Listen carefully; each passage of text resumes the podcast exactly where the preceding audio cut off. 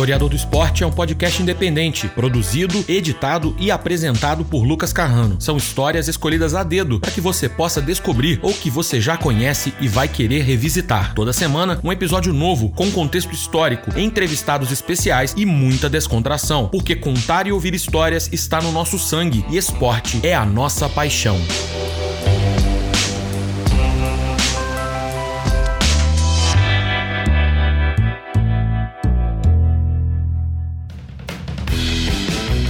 Historiador do esporte na área. Eu sou o Lucas Carrano e no episódio de hoje vamos falar sobre um assunto que, embora não faça parte de nenhum esporte em si, está presente em todos: os direitos de transmissão esportivos. Às vezes pode parecer banal dizer isso, mas os esportes, ou pelo menos a maioria deles, não foi pensado originalmente com transmissões esportivas de qualquer natureza em mente. Ainda assim, transmissões para torcedores, com ou sem imagens e por meio de qualquer mídia, são absolutamente imprescindíveis para qualquer esporte e não dá para sequer imaginar esporte de alto rendimento acontecendo às escuras hoje em dia. Por isso, então, o historiador do esporte de hoje se debruça sobre a história dos direitos de transmissão e bate um papo com Felipe Ribe, especialista em negócios e inovação no esporte, com passagens por Sport TV, Novo Basquete Brasil e a agência Enzima do Grupo Pluri. Como é um tema amplo e com muitos detalhes, trata-se de um episódio especial, um pouco mais extenso, mas também muito mais caprichado. Vamos nessa?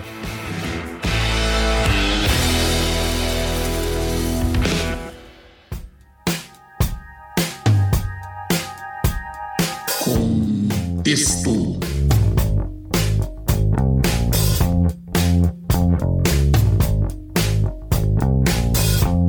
Vamos falar de transmissão de TV como um produto negociado, é muito importante, primeiramente, entender como é que essa atividade surgiu antes mesmo de ser comercializada. Já no fim do século XIX, existem registros de transmissões de informações esportivas em tempo real via telégrafo, especialmente na América do Norte. Segundo relatos do jornal Lawrence Journal World, um importante evento aconteceu no estado norte-americano do Kansas, em 1911, quando no dia 25 de novembro, mais de mil pessoas se reuniram na região central da cidade de Lawrence para assistir a uma reprodução mecânica do jogo de futebol americano entre as universidades do Missouri e Kansas. As informações eram transmitidas do local da partida via telégrafo e em seguida uma pessoa com um megafone narrava os lances que eram reproduzidos mecanicamente em um modelo de campo feito para a ocasião. A partida terminou empatada em 3 a 3. No entanto, embora seja a gênese do que hoje vemos, esse tipo de comunicação de ponta a ponta não era mídia de massa, o que viria posteriormente a ser conhecido como broadcasting. O termo broadcasting tem sua etimologia ligada à agricultura. É a junção do adjetivo broad,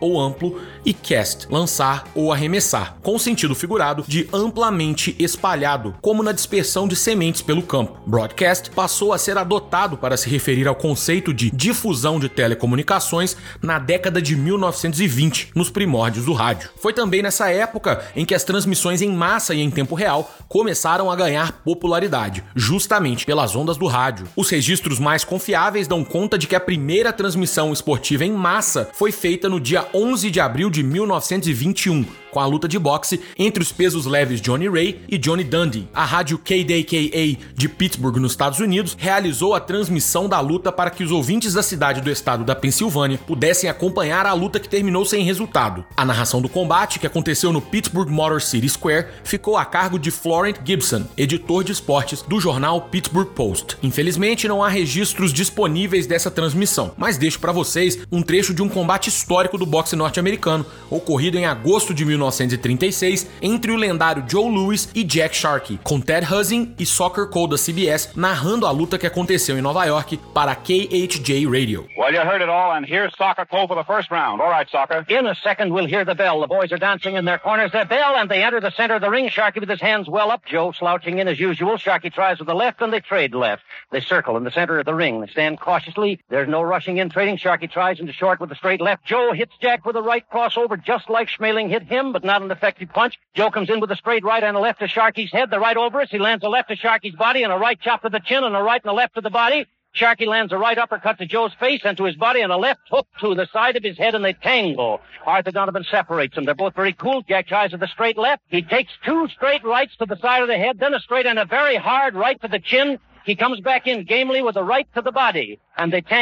O outro esporte mais popular dos Estados Unidos na época, o beisebol, também passou a receber transmissões em poucos meses, em agosto de 1921. A vitória de 8 a 5 do Pittsburgh Pirates sobre o Philadelphia Phillies foi transmitida via rádio pela mesma KDKA. Assim como no boxe, os registros dessa partida não estão acessíveis, mas deixo vocês com um trechinho de um jogo de 1934 entre o New York Yankees e o Detroit Tigers, pela rádio WWJ de Detroit. Just one more bite, one more swallow, and that four-course Yankee dinner will be safely tucked away under the tiger belt. You know, we sort of missed out on the salad course yesterday, but no matter who wins or loses, the White Star Refining Company and its allied mobile gas and mobile oil dealers are bringing you the game. And uh, that's something to remember. You know, when the gauge on your car shows you need gasoline, just stop at the sign of the Flying Red Horse and say thanks to the mobile gas man for the Tiger broadcast. Há muitos marcos individuais e poderíamos seguir listando inúmeros deles em outros mercados, como a primeira transmissão esportiva ao vivo realizada no continente europeu, na Irlanda, em 1926. Mas, antes de seguir para as transmissões de TV e o momento da virada em que realmente os direitos passaram a ser comercializados, vamos repassar alguns momentos importantes da transmissão esportiva brasileira. Existem dois grandes marcos para as transmissões no Brasil. O primeiro aconteceu em 1922, na época em que o rádio havia sido introduzido no país. Leopoldo Santana fez aquela que é considerada a primeira transmissão esportiva em 15 de outubro de 1922, a convite de Casper Libero, dono do jornal A Gazeta de São Paulo. O jogo transmitido foi Brasil e Argentina, pelo Sul-Americano de Futebol, hoje Copa América, realizado no estádio das Laranjeiras, no Rio de Janeiro. A questão aí é que Leopoldo recebia via telefone os boletins sobre o jogo e retransmitia via alto-falante para as pessoas que estavam em uma confeitaria no Vale do Anhangabaú, em São Paulo. Para os padrões padrões atuais, a narração de Leopoldo seria como uma crônica ou um plantão esportivo, bem diferente do que hoje entendemos por locução ou transmissão esportiva. Um evento deste tipo só viria a acontecer quase uma década depois, na voz de Nicolau Tuma. Em 1931, ele se tornou o primeiro narrador brasileiro a exercer de forma profissional a locução esportiva, em uma jornada que transmitiu o encontro entre a seleção paulista contra a seleção paranaense, em jogo realizado em São Paulo. Tuma, que ficou conhecido posteriormente como Speaker Metralhadora, por sua fala rápida e que preenchia muito bem os espaços, contou ao jornalista Milton Neves em entrevista concedida em 1991 na Rádio Jovem Pan sobre o episódio. De modo que eu transmitia o jogo, o gol era rápido e já continuava o jogo, outra, falar em outros assuntos. Mas hoje há um gol muito comprido que foi criado pelo nosso saudoso companheiro, o Rebelo Júnior, que transmitia muitas corridas de cavalo, lembra? E aí transferiu essa rapidez pro, pro futebol. Na rapidez foi graças a Deus, eu, eu, iniciei isso em 1931. Eu estava na Rádio Educadora Paulista, trabalhava ali na rua Carlos Sampaio, aqui perto da Avenida Paulista, e houve um jogo no Paulistas e Cariocas, Paulistas e Paranaenses, no Campo da Floresta. Perguntaram se alguém podia transmitir. Eu já vinha da imprensa, fui também repórter de jornais trabalhei, tinha trabalhado já antes na Rádio Educadora em 1929, 30. Então me dispus a tentar fazer a transmissão do Campo da Floresta e foi assim que irradiei o primeiro jogo assim, em caráter profissional permanente em 1931. Quando falamos em TV, embora tenham havido várias capturas de imagens de atividades esportivas, um evento se destacou como sendo o primeiro a ser transmitido oficialmente via televisão. Tratam-se dos Jogos Olímpicos de Berlim em 1936. Isso mesmo, os jogos que ficaram marcados pela propaganda nazista. De fato, a propaganda do Terceiro Reich alemão teve papel fundamental na decisão, já que o pioneirismo tecnológico em uma área de soft power tão grande quanto quanto o esporte era visto como crucial para os planos de dominação cultural do então governo alemão. O doutor em jornalismo e comunicação Michael Scolo, professor titular da Universidade do Maine, nos Estados Unidos, vai além. Em entrevista à rádio pública norte-americana NPR,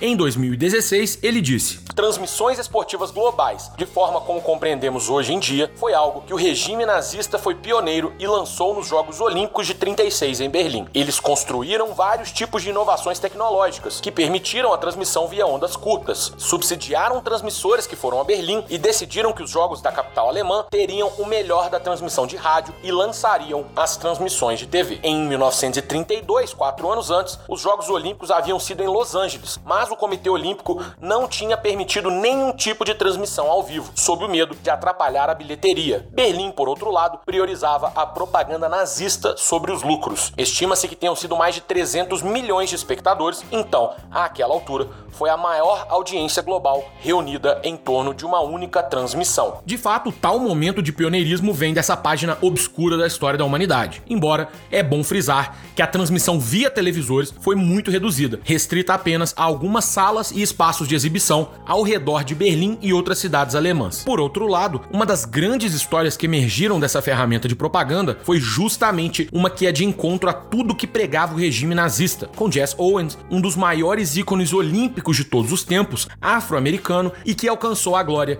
justamente em frente ao supremacismo alemão. Seguindo em frente, houve algumas vendas de direitos de uma partida ou de um pequeno pacote de jogos, como quando a Dumont Television, um extinto canal de TV norte-americano, pagou 75 mil dólares, o equivalente a pouco mais de 800 mil dólares hoje, para transmitir a final da NFL, ainda antes da fusão com a EFL e a criação do Super Bowl. Em 1995, a NBC pagou um pouco mais, cerca de 100 mil dólares ou 960 mil dólares em 2020, para transmitir a final do futebol americano. Porém, o acordo que foi considerado um divisor de águas e um marco do que hoje se convencionou como direitos de transmissão de um campeonato, liga ou modalidade, veio somente em 1960, quando a American Football League AFL, extinta liga de futebol americano, que hoje corresponde à Conferência Americana da NFL, assinou um contrato para a transmissão de toda a temporada no valor de 2 milhões de dólares, o equivalente a quase 18 milhões de dólares em números atuais. Este montante, aliás, foi dividido igualmente entre todos os times participantes da liga, o que aumentou a competitividade e reforçou a posição da EFL como uma ameaça real à NFL,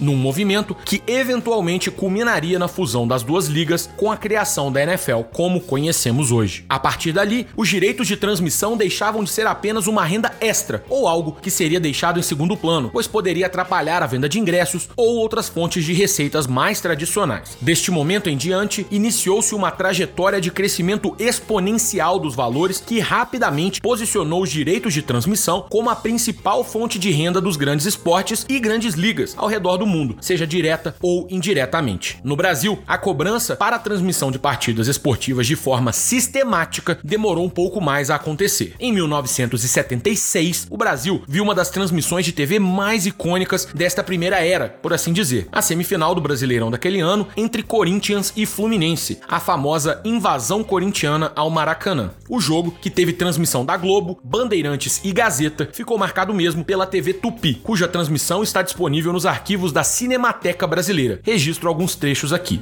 Olá, meu caro Walter, praticamente tudo pronto no Maracanã para o início desta batalha, desta festa do futebol brasileiro. O estado do campo não é dos melhores e vamos torcer para que pare a chuva para que esse público realmente festeje o futebol brasileiro. Walter Abraão. O grande jogo iniciado. Já temos refletores acesos no Maracanã e voltou a chuva. Neca. Tá. Atenção, Edi, microfone de campo. Cruzamento de vaguinha, bom para Geraldão. Bem, Renato.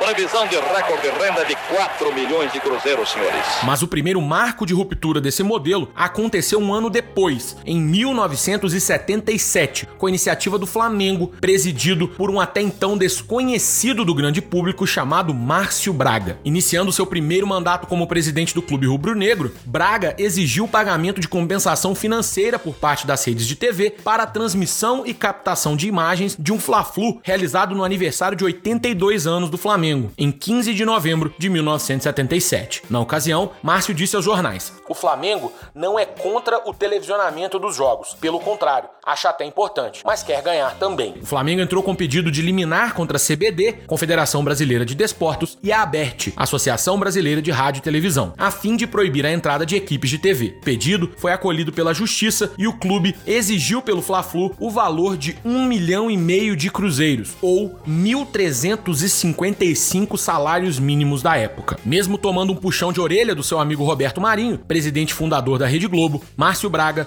conseguiu negociar os direitos como pretendia e dali em diante o que se viu foi um longo caminho até que finalmente houvesse uma negociação grande e um contrato estruturado. Isso aconteceu somente 10 anos mais tarde, em 1987, com o advento da Copa União e a criação do Clube dos 13, dessa vez já com o apoio de Marinho e da Globo. A iniciativa partiu de João Henrique Areias, publicitário que também atuava como vice-presidente de marketing do Flamengo. Ele traçou um plano ousado e o descreveu em reunião com um desesperado Clube dos 13, que se via sem soluções para realizar o torneio daquele ano. Vocês precisam de televisão porque os seus clubes, em vez de aparecerem para 100 mil pessoas no estádio, vão aparecer para 30, 40 milhões. E as empresas patrocinadoras vão pegar carona nessa exposição toda. É uma questão de amplificação da mensagem. Essa fala de Areias foi trazida em seu próprio livro, publicado em 2007, também trazida por uma reportagem especial do site Trivela em 2019. João Henrique e Celso Grelê, diretor de marketing do São Paulo Futebol Clube, foram os responsáveis por negociar o acordo junto à Globo e pediram nada menos do que 3,4 milhões de dólares, algo como quase 8 milhões de dólares em valores atuais. Com muita relutância, a Globo cedeu e realizou os pagamentos assim: cerca de 60% diretamente aos cofres dos clubes e 40% em espaços publicitários. Assim se iniciou também no Brasil a história dos direitos de transmissão. E agora nós vamos para o quadro Conversa, em que o especialista Felipe Ribe vai bater um papo especial sobre os direitos de transmissão, ampliando a nossa discussão. Enquanto isso, deixo vocês com um trecho do jogo Cruzeiro Internacional, semifinal do módulo verde daquela Copa União de 1987, na narração de Galvão Bueno. Romualdo checa, autoriza. Olha a bola do Mineirão, vamos nessa. Gomes está gritando lá desesperado, que é marcação. Luiz Carlos do lançamento, Gomes subiu, tocou nela. Luiz Fernando, olha a chance, a bicicleta, a bola vai à direita do gol de Gomes. Cobrança vem lá da direita, para Douglas. Cláudio Adão na área, a bola vai passando, a chance, Tafarel, sai, mergulha e pega. Ele tenta o espaço do cruzamento, fica difícil. Puxa na perna esquerda, lançou para Marildo, chance de cabeça. Gol!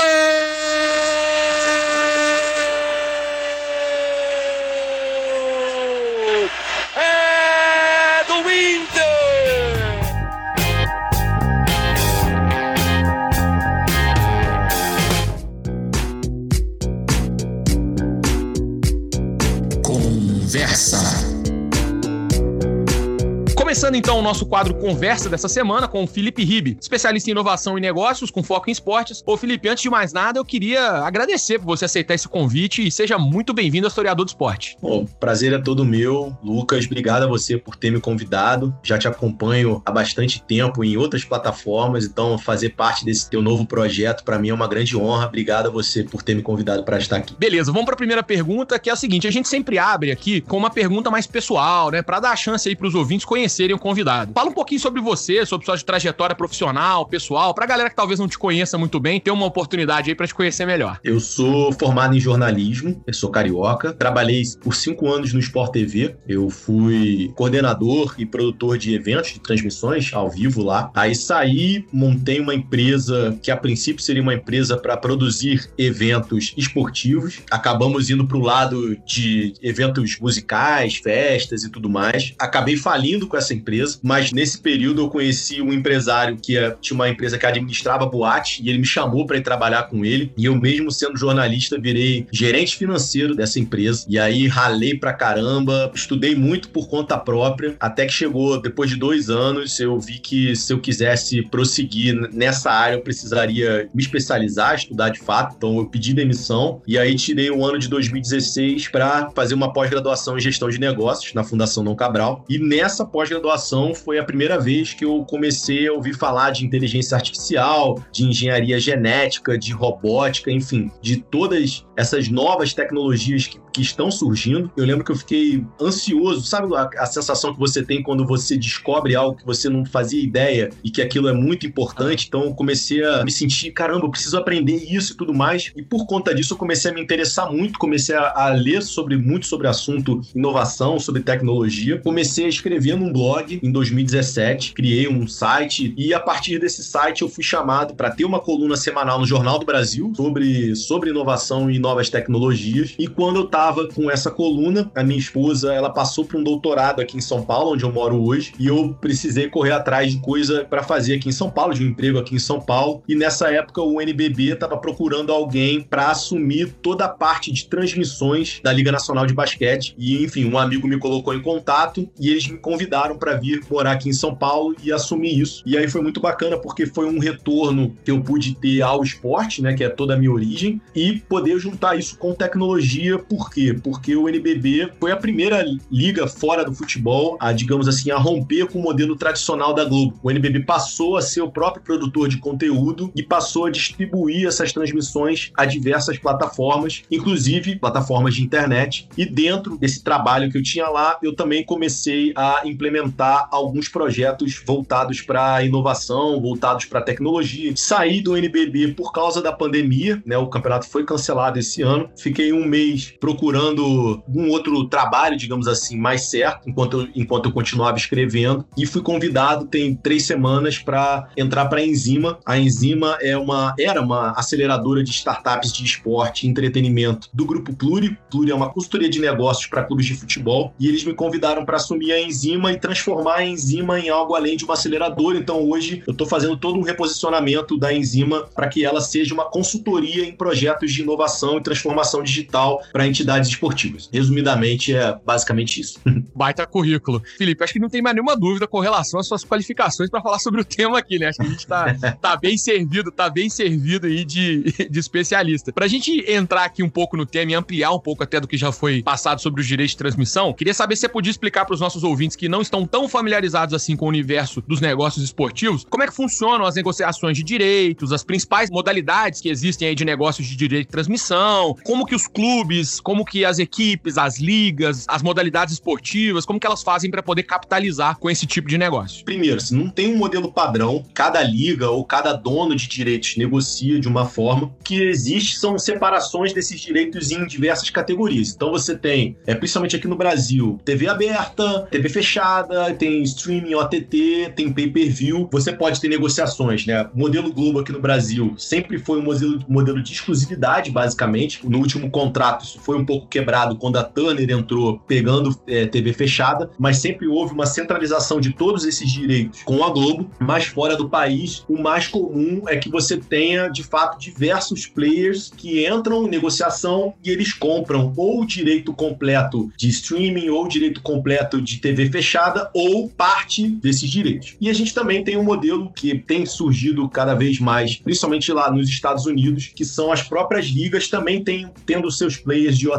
e vendendo pacotes para transmissão de streaming, para transmissão via internet. Então, NBA League Pass, é, NFL Game Pass, tem a Fórmula 1, a MotoGP, enfim, você tem uma série de ligas que fazem isso no futebol. Isso ainda não é comum, porque no futebol esses direitos já são muito valiosos, digamos assim, os contratos já são amarrados durante muitos anos, não tem uma, uma unidade de liga que tem esse pensamento de venda em OTT. Eu acredito que isso no futuro vai ser algo mais comum, mas hoje isso ainda fica muito limitado lá ao mercado norte-americano. Mas também tem um outro tipo de divisão que é muito comum, principalmente nos Estados Unidos, que é a divisão por dia. Você tem direitos da NFL, por exemplo. Você tem o Thursday Night Football, o Sunday Night Football, o Monday Night Football. Então, cada um deles é vendido para um parceiro. Então, ele pode comprar os direitos de TV fechada só para os jogos de quinta-noite, os direitos de streaming só para o jogo de segunda e por aí vai. Então, assim, não existe um, um modelo padrão. Agora, o que é legal ressaltar e que é um surgimento de uma nova categoria que está sendo muito forte, que são os direitos sobre os highlights, né? Os direitos sobre os conteúdos curtos. Esses conteúdos, eles geralmente, durante muito tempo, eles já vinham meio que no pacote, então você comprava o evento completo ao vivo e você recebia dentro desse pacote também os direitos sobre highlights e sobre outros, outros conteúdos mais curtos. Mas esse valor desse conteúdo mais curto, ele tem sido, ele tem aumentado bastante e a tendência é que ele se valorize cada vez mais. Então a gente já está vendo alguns movimentos de empresas que, de ligas que estão vendendo, sim, o meu o evento ao vivo, mas ah, você não quer meu evento ao vivo? Eu vou te vender só os direitos sobre os meus highlights, três minutos de highlights sobre cada jogo que eu, que eu passo. Ou vou te vender os direitos só sobre os gols, no caso do futebol, ou sobre as bolas de três, no caso do basquete. Você está tendo uma segmentação por esse tipo de conteúdo mais curto. Eu acredito que a gente vai ter uma desvalorização dos direitos ao vivo e uma valorização desses direitos mais curtos on demand. Uma perguntinha só aqui, Felipe, só para esclarecer também, às vezes a gente tem alguém aqui que tá ouvindo esse monte de sigla e fica um pouco perdido. É o OTT. O que seria exatamente esse tipo de conteúdo OTT? Com certeza o pessoal ouviu você falar muito uhum. é, sobre isso durante a sua explicação, mas também lê direto, às vezes vê nos lugares e fica às vezes um pouco perdido. Você consegue dar essa moral aí pro ouvinte do historiador do esporte? Sim. É, OTT é a sigla de Over the Top e ela quer dizer basicamente o seguinte: quando você tem o modelo de TV a cabo, para você ter o sinal dessa TV a cabo, no caso dos jogos via TV a cabo, você tinha que ter aquela caixinha set-top box. Então, o OTT, como ele vem pela internet, ele não vem pela, pela caixinha, ele é chamado de over the top, over the set-top box. Então, por isso que o nome é OTT. Então, basicamente, para entender isso, né? Sempre quando falar de OTT, a gente tá falando desses direitos digitais, então... Internet, streaming, exatamente. exatamente. Felipe, então seguindo em frente aqui, mas pensando numa esfera um pouco mais macro, qual que foi a importância desse tipo de negociação, seja de direito de TV, hoje essas novas tecnologias, como vem vindo, mas o salto de qualidade, o salto de desenvolvimento, não só para o esporte em si, mas para as cifras que esse tipo de negociação representou? Cara, importância total, fundamental. São basicamente esses, esses direitos de transmissão que fazem com que todas as cifras envolvidas nas maiores competições sejam astronômicas, que fazem com que, que os jogadores recebam tanto em salário, que recebam muito dinheiro em patrocínio, que as entidades consigam fechar patrocínios enormes. Então, para te dar uma ideia, só esse negócio de direitos de transmissão esse ano deve movimentar 52 bilhões de dólares globalmente e vem num crescimento absurdo. Esse número em 2014 foi de 36 bilhões, ou seja, de 2014 para hoje, a gente teve um salto aí gigantesco de quase 50%, digamos assim. E os direitos de transmissão, eles são um dos três pilares fundamentais de faturamento, olhando para o futebol, basicamente, né? Então a gente tem os direitos de transmissão, você tem o que eles chamam de match day, que é tudo relacionado ao dia do jogo, venda de ingresso, venda de produtos no estádio e tudo mais. E você tem as receitas comerciais, que basicamente são patrocínio. E se você pensar que muito dessas receitas comerciais, elas vêm da, da exibição das partidas, né? Das transmissões das partidas, isso ganha um peso ainda maior. Para te dar um número bacana aqui para os ouvintes, tem um, um relatório anual muito famoso da Deloitte, que é uma consultoria, chama-se Football Money League. E nos últimos cinco anos, a receita, os direitos de transmissão dos 20 clubes mais ricos da Europa teve um crescimento anual composto de 11%. A cada ano, o crescimento médio foi de 11% nos últimos cinco anos. E dos 20 clubes mais ricos da Europa, 15 deles têm nas receitas de transmissão o seu principal pilar de faturamento. Trazendo aqui para o Brasil, em 2018, os 20 clubes de maior receita no país faturaram no total, né, somando todas as linhas de receita, 5,3 bilhões de reais. Se desses 5,3 bilhões de reais, 2 bilhões foram em direito de TV, de longe foi a maior fonte de receita. E por que que é tão valioso assim, Lucas? Porque hoje o esporte ao vivo, ele diferente de qualquer outro conteúdo, ele é único, né? Ele tem um valor que ele basicamente todo o valor dele só existe ali na hora que ele está acontecendo. Então ele tem uma grande capacidade de mobilização que outros ativos de conteúdo não têm. Então, por exemplo, filme, série, por mais que você consiga criar um buzz ali para estreia e tudo mais, com a chegada dessas plataformas on demand, você não precisa ver ali na hora que está acontecendo. Se você vir depois, a não ser que você tenha algum tipo de spoiler na rede social, você não vai perder muita coisa. O futebol, o, ou o esporte em geral, não falando só do futebol, o esporte em geral, ele tem o valor na hora que ele está acontecendo. Depois, se você for ver uma reprise e tudo mais, você não vai ter aquela emoção, aquele frio na barriga que você tem assistindo um esporte ao vivo. Então, por isso que esses, esses direitos de transmissão eles são tão valiosos assim, porque eles viraram um prime mesmo de redes de TV, de players de, de OTT, enfim. Ele é o grande produto, digamos assim, que, que, esses, que essas emissoras, esses players podem ter. Realmente, né? E é uma tendência que é, é curioso como que isso vai só se, digamos, agravando, né? Ao longo do tempo. Assim, se você pegar a indústria, por exemplo, cinematográfica, é, desde o advento do VHS, né? Do home video, depois do DVD, várias pessoas já passaram a, falar: olha, eu posso ir ali alugar, eu posso comprar e ver a hora que eu quiser. Então, muitas pessoas já deixaram, embora o cinema, né? A seguir ao cinema seja ainda uma grande parte do, do faturamento, boa parte, inclusive, do faturamento dos filmes, mas a própria licença para exibição em TV, né? Isso foi tudo mudando um pouco a forma como as pessoas consomem. A música passou por uma crise, né? A indústria fonográfica teve uma crise absurda, porque desde os tempos em que se você queria ouvir uma música, você tinha de ir ver alguém tocar, até uhum. a gravação, a reprodução, o vinil, o cassete, o CD, e pô, aí agora com a, o digital que explodiu e conseguiram achar um novo modelo aí de negócio com o Spotify, enfim, todas essas plataformas de música, até o próprio YouTube também que mudou mudou muito a forma como o videoclipe acontece. Todos todos eles passaram por uma mudança grande, mas que sempre levou, que talvez não acentuasse a escassez, pelo contrário, ela acentuasse a abundância. E no caso do esporte, por mais que a gente tenha tido rádio, TV, agora você tem on demand, isso parece que cada vez mais só vai aumentando a escassez, porque a escassez é natural do, do, do produto, né? O produto ele é escasso mesmo. Um jogo de futebol, ele só existe dentro daqueles 90 minutos, é depois, Exato. óbvio. Você pode ver, mas não é a mesma coisa, né? É um contexto histórico, social, mais o evento em si. O evento por si só, ele tem um peso bem diferente do que dele dentro daquele contexto, né? Com certeza. E isso num momento em que as emissoras, seja de TV aberta, de TV fechada, elas têm perdido cada vez mais audiência, né? As TVs fechadas, elas passam por um momento muito grave de perda de assinantes. Você ter é, esportes ao vivo é algo muito valioso. Não à toa, os canais de esporte são os mais caros, digamos assim, que fazem com que os pacotes de TV por assinatura sejam mais caros. É, isso é uma discussão muito grande lá nos Estados Unidos. A ESPN é responsável, digamos assim, por grande parte do valor que as pessoas pagam por um pacote de TV a cabo. Justamente por isso, que não só a ESPN gasta muito dinheiro para ter os direitos de transmissão, mas por conta disso também ela se torna algo muito atrativo, porque ela consegue entregar algo que o Netflix, por exemplo, não consegue entregar, ou que o Amazon Prime, por enquanto, ainda não consegue entregar. Talvez mais à frente vá se tornar um player que vai competir com a ESPN também, em pé de igualdade, digamos assim, por direito. Mas isso ainda é esse, ainda é um grande atrativo que eu acho que talvez, aqui não é nenhum dado que eu vou falar, mas assim, acredito que o esporte ainda seja uma das únicas, últimas tábuas de salvação de TV por assinatura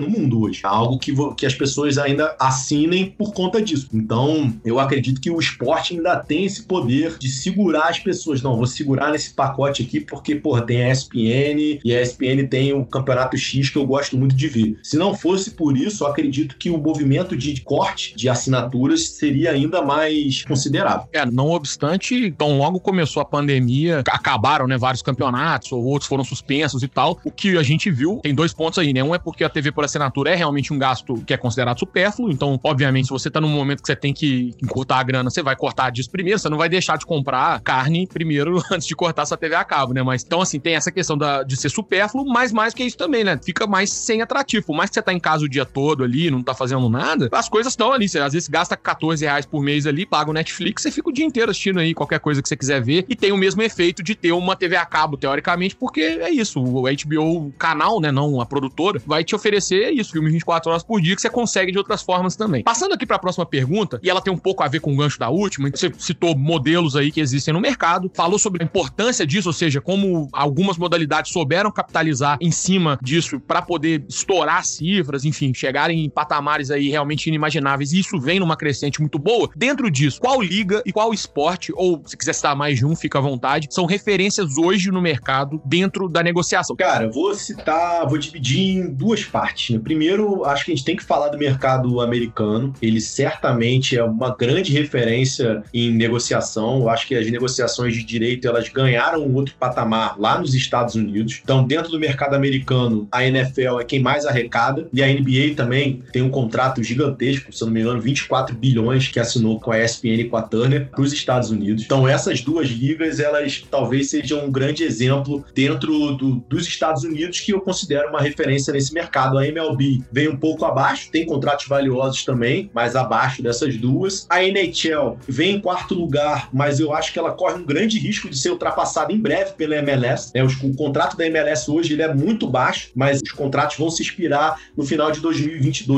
E a partir daí, a MLS já vem ganhando uma popularidade muito grande, principalmente por conta da população hispânica nos Estados Unidos, mas eu acho que vai ficar ainda mais valioso porque a Copa do Mundo de 2026 vai ser nos Estados Unidos, Canadá e no México. Então eu acredito que a próxima janela de contrato da, da MLS pode até fazer com que ela é, passe a NHL e passe a ser, digamos assim, a quarta liga mais importante, pelo menos em termos de faturamento. E ainda nos Estados Unidos, eu acho que vale a pena falar sobre a, a, algo que você conhece muito melhor do que eu, até que é o UFC, é o contrato que eles assinaram com a ESPN, contrato de cinco anos, de 750 milhões de dólares para os Estados Unidos. É um valor muito significativo, 150 milhões. A NHL, se eu não me engano, são 200 milhões por ano. Então você é um contrato que a, que a ESPN fechou muito importante e botou todo todos os eventos delas no, nos Estados Unidos na ESPN, basicamente na, no OTT da ESPN e ESPN Plus. Fora dos Estados Unidos, sem dúvida nenhuma, é, o futebol ele tem que ser citado. Na verdade, o futebol, até por ser o, o esporte mais popular do mundo, é quem mais fatura com os direitos de transmissão. Então, daqueles 52 bilhões que eu falei previstos para esse ano, 40% fica com o futebol. Já dá para ver o tamanho e a importância que o futebol tem nesse mercado, mas ele é muito mais pulverizado, digamos assim, do que o basquete, que é basicamente NBA, do que o futebol americano, que é, que é NFL. Dentro do futebol, tirando logicamente a Copa do Mundo, né, falando de competições anuais de clube, a Champions League tem um contrato aí de 2,4 bilhões de euros, pelo menos é o que eles faturaram em 2018, 2019. A Premier League, cerca de 4 bilhões de dólares por temporada. A La Liga, mais de 2 bilhões por temporada. A Bundesliga, a Liga One e a Série A, todas elas com contrato acima de 1 bi de euro por temporada também. Futebol ele é gigantesco, muito forte. E fora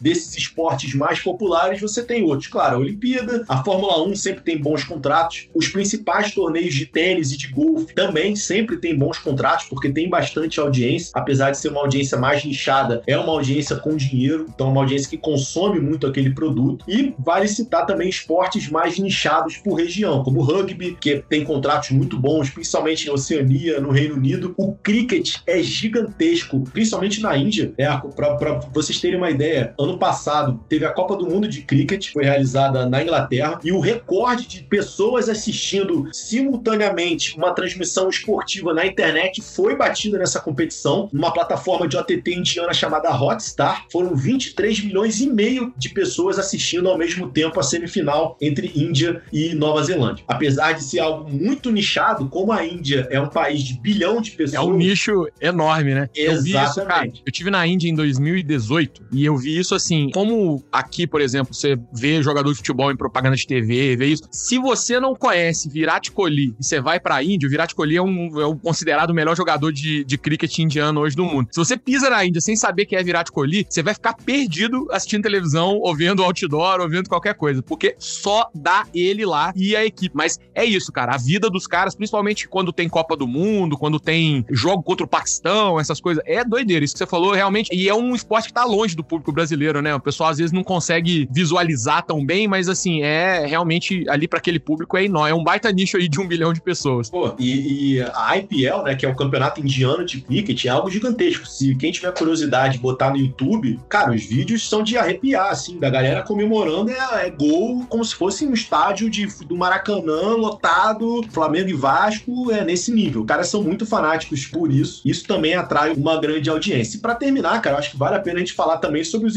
esportes eletrônicos, né? Não videogame em si, mas os esportes eletrônicos profissionais também têm crescido muito as receitas de direito de transmissão. Então, a Newzoo é uma consultoria especializada e eles estimam que ano que vem é, vão ser movimentados 400 milhões de dólares em direitos de transmissão de esportes. É, se você pegar num universo, comparar com futebol, comparar até com o NBA, com NFL, lógico, ainda está muito abaixo, mas se você comparar com basicamente todos os outros esportes, os esportes estão crescendo muito em atenção e a tendência é cada vez mais aumentar, né, cara? Você já tem é, pessoas que jogam recreativamente em plataformas como Twitch, como YouTube Gaming, como Facebook Gaming, estão batendo recordes aí de bilhões de horas a mais todos os meses, principalmente agora em época de pandemia. E a tendência é quanto mais jovens você tem jogando, mais profissionais você vai ter, mais interessados naquilo você vai ter e esses direitos também vão crescer. Então é importante também as pessoas ficarem de olho nos esportes. Acho que isso isso já não é mais tão tabu assim. Eu mesmo, há um tempo atrás, tinha um grande preconceito com isso, achava ridículo e tudo mais. E hoje eu vejo que, cara, é um mercado absurdamente potencial absurdo. Assim, os números que atrai, que eles conseguem e a quantidade de pessoas, especialmente mais jovens, que eles conseguem atrair, tem que ser considerado, tem muita relevância. Então a gente não pode deixar de falar dos esportes também. Rapidinho aqui, antes da gente ir para a última pergunta, só que me surgiu uma curiosidade é que você falou muito sobre os casos de sucesso. Você consegue pensar em algum caso de fracasso? Fracasso também? Tem alguma liga ou algum esporte que você fala assim, rapaz, esse aí tá complicado, não tá dando, ou é um potencial às vezes que não é explorado, enfim, alguma coisa assim que seja do outro lado da história? Cara, na verdade, assim, eu acho que a grande maioria das competições, mesmo dentro desses esportes que faturam muito, elas não conseguem fazer dinheiro ou fazem muito pouco dinheiro com direito de transmissão. Pelo contrário, né? Muitas vezes é comum até que elas paguem para que isso seja exibido ou que elas tenham todo o custo de transmissão e só distribuam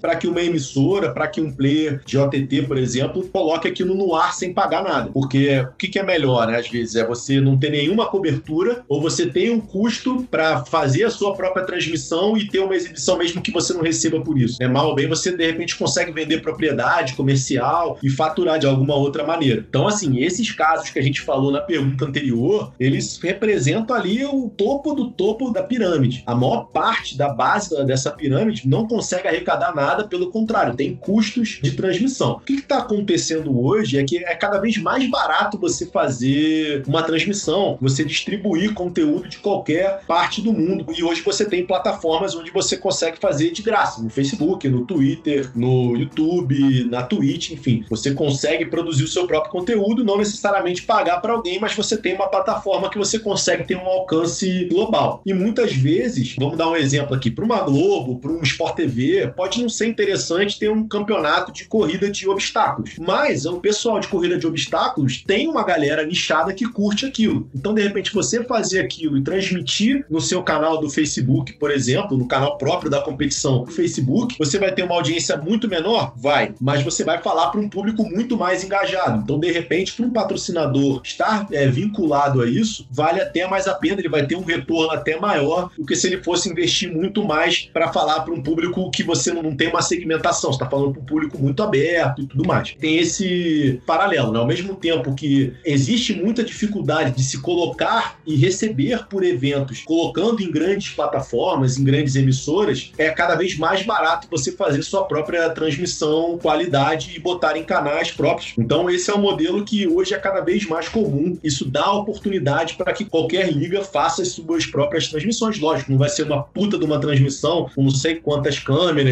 grua, câmera aérea, drone e tudo mais, mas se você tiver uma, duas, três câmeras, você já consegue entregar algo que pelo menos as pessoas que curtem, que são seus fãs, vão conseguir ter acesso. Felipe, nessa resposta você já trouxe inclusive um gancho muito bom para a última pergunta que eu queria fazer, que é sobre o futuro do mercado de transmissões esportivas. Então, você falou sobre os custos baratearem, isso obviamente é devido ao avanço tecnológico, né? Quais são essas principais tendências que a gente tem para os próximos anos? Quais são as inovações que você tem visto que vão impactar a indústria, que vão impactar esse modelo de negócio aí ao longo dos próximos anos? Perfeito. Cara, a primeira coisa que eu acho legal a gente falar aqui é no meio dessa discussão que está tendo sobre streaming aqui no Brasil, sobre transmissão internet, muita gente está confundindo e colocando o streaming contra os modelos atuais, né? Contra a TV, contra a TV fechada. E isso não vai acontecer, pelo menos no futuro a curto e médio prazo. Vão ser coisas que vão caminhar em conjunto. Então você vai ter jogo na TV aberta, você vai ter jogo na TV fechada, você vai ter jogo no streaming e eles vão conversar e muitas vezes no mesmo jogo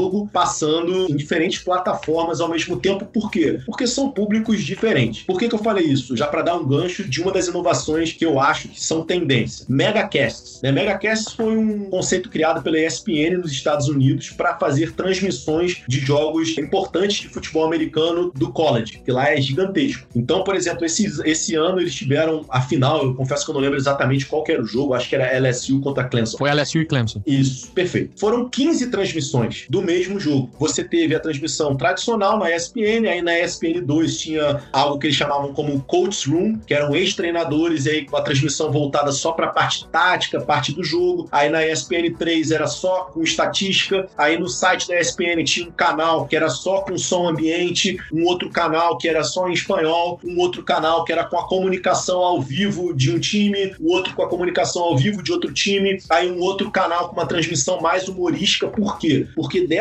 forma você consegue atingir todos os públicos, você consegue, sim, pulverizar o seu público em várias transmissões, mas como que te interessa é a sua audiência no total, você acaba atraindo mais gente ainda, porque você fala com um cara que gosta de A, com que gosta de B e com que gosta de C. Então essa eu acho que é uma grande tendência. Em termos de tecnologia, com certeza o 5G vai ser algo que vai revolucionar a transmissão via internet. Eu acho que hoje um dos grandes problemas que a gente tem no mundo inteiro inteiro. É a baixa capacidade de internet, não só do usuário na ponta, mas até de quem está produzindo as transmissões e poder enviar esse sinal sem depender de um satélite. Então, para quem não conhece hoje modelo de transmissão mais tradicional, você tem que contratar um caminhão para jogar esse sinal para o satélite, alugar espaço no satélite. Tudo isso é caro, é em dólar. 700 esse... dólares a hora. O mais baratinho é 700 dólares é a hora o, a baia do satélite. E se tiver turnaround, aí já vai mais 300. É complicado. Exatamente. Então, assim, isso tudo é muito caro. Então, mas você hoje consegue fazer transmissão pela internet sem precisar de satélite. Consegue. Mas você precisa ter uma estrutura de internet muito robusta. E ainda assim com muito delay, né? E ainda não é a mesma coisa. Exatamente. E mesmo assim não é a mesma coisa. Então, o que, que o 5G ele vai proporcionar? O 5G ele tem três vantagens básicas sobre o 4G. O primeiro é a velocidade. Então, ele tem uma capacidade de transmissão de dados muito maior, tem promessas de velocidades até 100 vezes maiores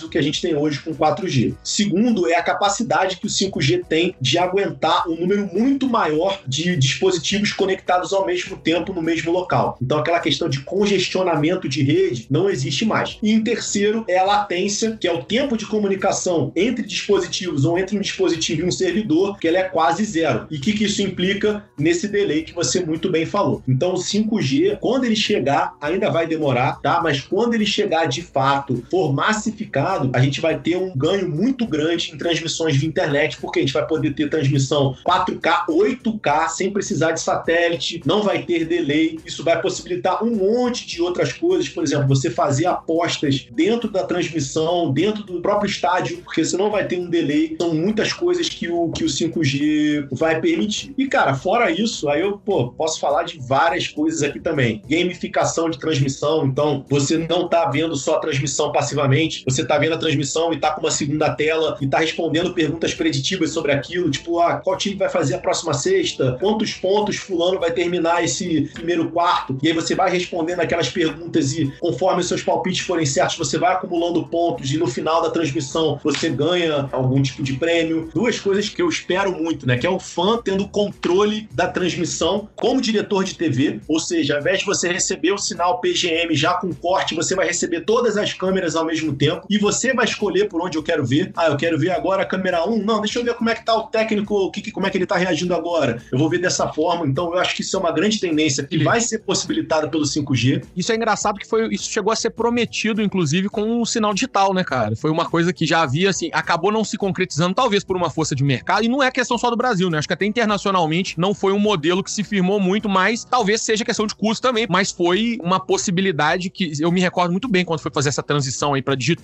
etc. E se falou muito, né? Porque dentro de um único canal você conseguiria enviar ali 10 sinais, 12 sinais, então você poderia ter multicâmera, poderia ter uma série de coisas, e acho que só o Big Brother realmente que acabou pegando esse modelo aí. Foi, você foi perfeito nisso. A gente já tem, por exemplo, o OTT da Fórmula 1 e o OTT da MotoGP, eles já te dão uma possibilidade mais ou menos nessa linha. Eles provêm algumas câmeras e você consegue trocar, mas você tem uma limitação de câmeras e você tem um grande problema que é o delay. Então você ter o sinal dessas câmeras de forma sincronizada ainda é muito difícil. Hoje em dia a gente pode chegar aqui e fazer uma transmissão dessa, não tem problema nenhum. É difícil você ter essa sincronia entre todas as câmeras. Então eu acho que isso com o 5G, por exemplo, vai ser possível. No futuro vai ser muito bacana. E uma outra, ainda nessa linha de controle, é o fã poder ter acesso a ferramentas para que ele corte os seus próprios highlights em tempo real. Você tá vendo o jogo ali na hora e hoje a gente tem um fenômeno muito grande no mundo que é o UGC, né, que é o User Generated Content, que são as pessoas gerando seu próprio conteúdo e se amarrando em fazer aquilo e querendo compartilhar porque tem a cara dela e tudo mais. É você proporcionar isso no seu evento. Então vamos supor, você tá vendo um jogo de futebol e cara, eu quero ter o meu olhar sobre aquele jogo. Ah, eu gostei desse lance e tudo mais. Hoje em dia, como é que você tem que fazer? Tem que esperar ou você tem que gravar sua tela, que é uma pirataria, ou você tem que chupar isso do YouTube, que também é pirataria, produzir num software seu e postar aquilo sem provavelmente ter autorização para fazer aquilo lá. O que eu tô falando é de você poder fazer isso na própria plataforma. Então você tá vendo da Zone, por exemplo, e eles te dão uma opção dali, ó, não, corta aqui, corta esse gol aqui, e eu mesmo compartilho pela rede, na minha rede social, mando pro Lucas pelo WhatsApp e tudo mais. Eu acho que isso você vai fazer com que as pessoas se estimulem ainda mais a compartilhar o seu conteúdo e elas vão estar tá te dando audiência duas vezes. Elas vão estar tá te dando audiência na hora do evento e vão estar tá dando a audiência que elas têm com os amigos nas redes delas, compartilhando o seu conteúdo. E por último, para mim, que eu acho que é algo fundamental, principalmente agora na, na época de pandemia, mas para depois também, que são as experiências de Watch Together. Na Europa já existe com alguns, alguns OTTs como Eleven Sports, a Sky Sports e a BT Sports lançaram também essa ferramenta agora na volta da Premier League, que é basicamente o seguinte: é como se a gente estivesse fazendo uma chamada de Zoom com amigos, mas vendo o jogo junto. Ao invés de você ver o jogo e estar tá trocando ideia com seus amigos no WhatsApp, você tá vendo eles ali, a cara deles e conversando com eles ali na hora e na tela principal tá passando essa partida. É uma ferramenta que faz com que seja sincronizado para todo mundo, ou seja, não tem aquilo de ah, o Lucas viu o gol antes de mim, vai me atrapalhar, vai dar spoiler, não. Todo mundo vê ao mesmo tempo. Eu acho que isso é sensacional porque você acaba criando uma experiência coletiva. Geralmente quando você tá vendo em casa, mais comum é que você veja ou sozinho ou no máximo com uma ou duas pessoas, você tá criando uma experiência coletiva onde você pode ver com amigos seus do mundo inteiro e mais. Você dá a possibilidade de uma nova fonte de receita, por exemplo. Pô, quero ver o jogo do Flamengo numa sala privada com o Zico. Você paga 50 reais e eu vou ver o jogo do Flamengo, eu e o Zico e mais meus amigos. Ah, eu vou ver o UFC com o Anderson Silva. Vou estar tá ali. Enfim, isso, as possibilidades são enormes. É, desculpa, eu falei muita coisa aí, mas é porque eu sou muito empolgado com o que vem por aí, né? Coisas que já existem, mas que vão se popularizar e as pessoas vão começar a ter, a ter contato. De forma alguma, cara. Na verdade, eu queria te agradecer. A gente agora matou aqui o tema. Esse bate-papo foi sensacional. Acho que abriu muitos olhos aí. Se o pessoal tiver realmente interesse no assunto. E é uma coisa, cara, que vou te ser sincero, mesmo se não for um assunto que você pense muito diariamente, é uma, é, impacta amplamente a forma como você consome esporte. Você tá ouvindo esse podcast, obviamente você gosta de esporte. Então, você tá assistindo esporte diariamente, isso vai te impactar muito, muda bastante. E foi uma masterclass. O pessoal já pode sair daqui, já fazer uma, uma matrícula aí numa pós de, enfim, sobre direito de transmissão, sobre transmissões esportivas, que com certeza já vai ter uma bagagem muito boa. Muitíssimo obrigado, Felipe, por aceitar o convite, por vir aqui, por compartilhar tanto do seu conhecimento e ter certeza, as portas aqui do Historiador do Esporte estão sempre abertas. Com certeza você vai estar de volta aí muito em breve. Um abração. Ô, Lucas, eu que te agradeço, cara. Foi um grande prazer estar falando aqui contigo, falando com todo o seu público. Cara, tô à disposição. Quem quiser trocar ideia, tô sempre lá no Twitter. A gente se conheceu assim, né? Trocando, é ideia, no, trocando ideia no Twitter. Então, cara, para mim é um grande prazer estar falando sobre coisas que eu amo. E é isso. Conte comigo sempre que precisar. Obrigado mais uma vez. Fala seu, seu arroba aí no Twitter pro pessoal. Eu vou colocar também aqui na descrição do podcast quando a gente for fazer tudo, mas deixa aí também. Faz o, faz o seu merchan aí, o que tiver de divulgar. aproveita agora que a gente tem um público aqui que é consumidor. Consumidor, público consumidor. É, cara, é arroba rib com dois Bs, R-I-B-B-E, Felipe, tudo junto. Aí você me segue no Twitter. Só tem Twitter, não sou um cara de Instagram. Tenho Twitter e tenho o LinkedIn também, que é Felipe Rib. Só me procurar lá também, é um prazer. Beleza, então. Felipe Rio aqui com a gente, pessoal. Assim a gente encerra o nosso quadro Conversa e vamos então para a conclusão.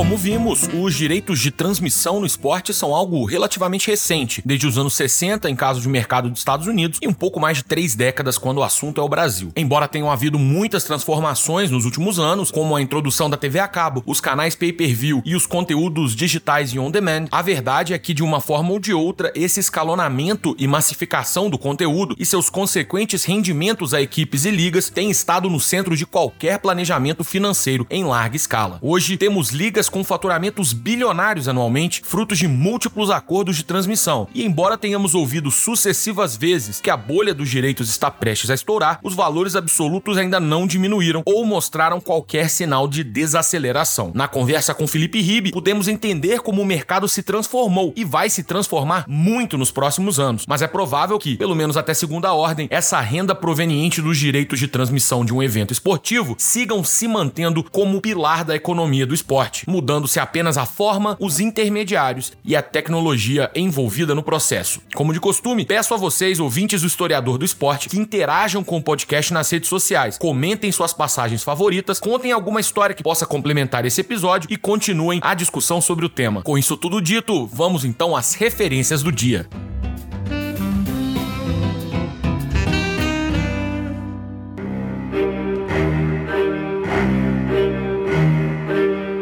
Referências. Começando as referências do dia com referências em português. Tem uma discussão feita pela TV Brasil há alguns anos que mostra um dos primeiros passos do que seriam os pontos que em 2020 voltaram à tona em termos de negociação de direitos de transmissão e monopólio da transmissão esportiva no Brasil. Você pode buscar isso diretamente no YouTube ou acessar o link aqui na descrição. Ainda nas referências em língua portuguesa, tem uma série especial publicada pelo site Trivela, lançada no ano de 2019, que é muito interessante e fala sobre a história do Campeonato Brasileiro na TV. Ela inclusive chegou a ser mencionada aqui durante o episódio. Você consegue achar em trivela.com.br ou também no link na descrição do episódio. Passando aqui para duas referências em inglês, a primeira delas é do JP Morgan, que é um dos principais bancos de investimento e serviços financeiros do mundo, que tem uma discussão no canal oficial deles no YouTube em que são apresentados dados explicando os valores valores dos direitos de transmissão esportiva e por que esses ativos são tão valiosos. Por fim, um dos mais interessantes e diferentes conteúdos vem da produtora gringa The Verge, que publicou um mini documentário sobre a produção de um jogo de prime time na NFL. Essas são algumas dicas para você seguir no tema e os links, você já sabe, estão na descrição do episódio. Tem mais dicas? Sabe de alguma referência que pode ajudar a completar essa discussão? Ajude o historiador do esporte e seus ouvintes. Mande pra gente nas redes sociais e vamos espalhar conhecimento. Também não se esqueça de seguir o podcast nas redes sociais, arroba historiador do esporte no Facebook e Instagram e arroba HDE Oficial no Twitter. Também para seus amigos e avalie positivamente na Apple Podcasts. Vamos juntos aumentar a base de ouvintes do historiador do esporte.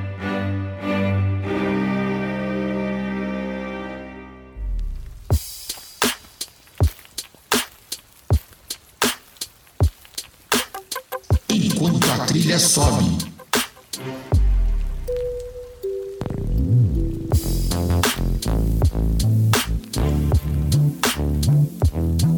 O Enquanto a Trilha Sobe, você sabe, é aquele finzinho de programa que não tem mais compromisso com o tema da semana. O programa já tá quase no fim e eu aproveito para falar qualquer coisa que esteja aí na cabeça. Como eu editei boa parte desse episódio aí na madrugada, o papo de hoje é insônia. A gente sempre tem uma visão romântica da insônia, né? Não? Aquele tipo de filme, novela, série de TV que você fica se revirando na cama pra lá e pra cá, a cabeça fica mil, o tempo não passa. Comigo não é bem assim, pelo contrário. Muitas vezes, quando eu já me dou conta, são 6 horas da manhã e aí tem que dormir um pouco, pelo menos até na metade da manhã, se não for até na metade do dia. O negócio é que dormir desse jeito não resolve nada. Te deixa mais ferrado ainda e a parada só vai acumulando. Engraçado é que quando eu invento de dormir, é igual um desmaio. Eu já literalmente dormi no meio de frase, sentado, mas parece que é só querer dormir mesmo que o negócio desanda. Já teve vezes de ficar uma semana, às vezes até mais, totalmente na porque em um determinado dia lá para trás eu acabei virando a noite sem perceber e o negócio virou uma bola de neve. Quando eu quero ver TV, assistir um filme ou assistir alguma coisa de esporte na TV, eu acabo dormindo. Mas quando eu tô implorando para dormir, eu assisto aquele programa mais chato do mundo, sem piscar. Aquelas coisas que eu já vi 200 vezes também, eu acabo vendo pela duzentésima primeira vez. Ou seja, eu não tenho nenhum método que ajude, eu só tô realmente botando isso para fora para poder falar sobre uma parada com que eu convivo mesmo. Se você tem alguma solução, dorme sempre como pedra, me conta aí. Um abraço e até na semana que vem.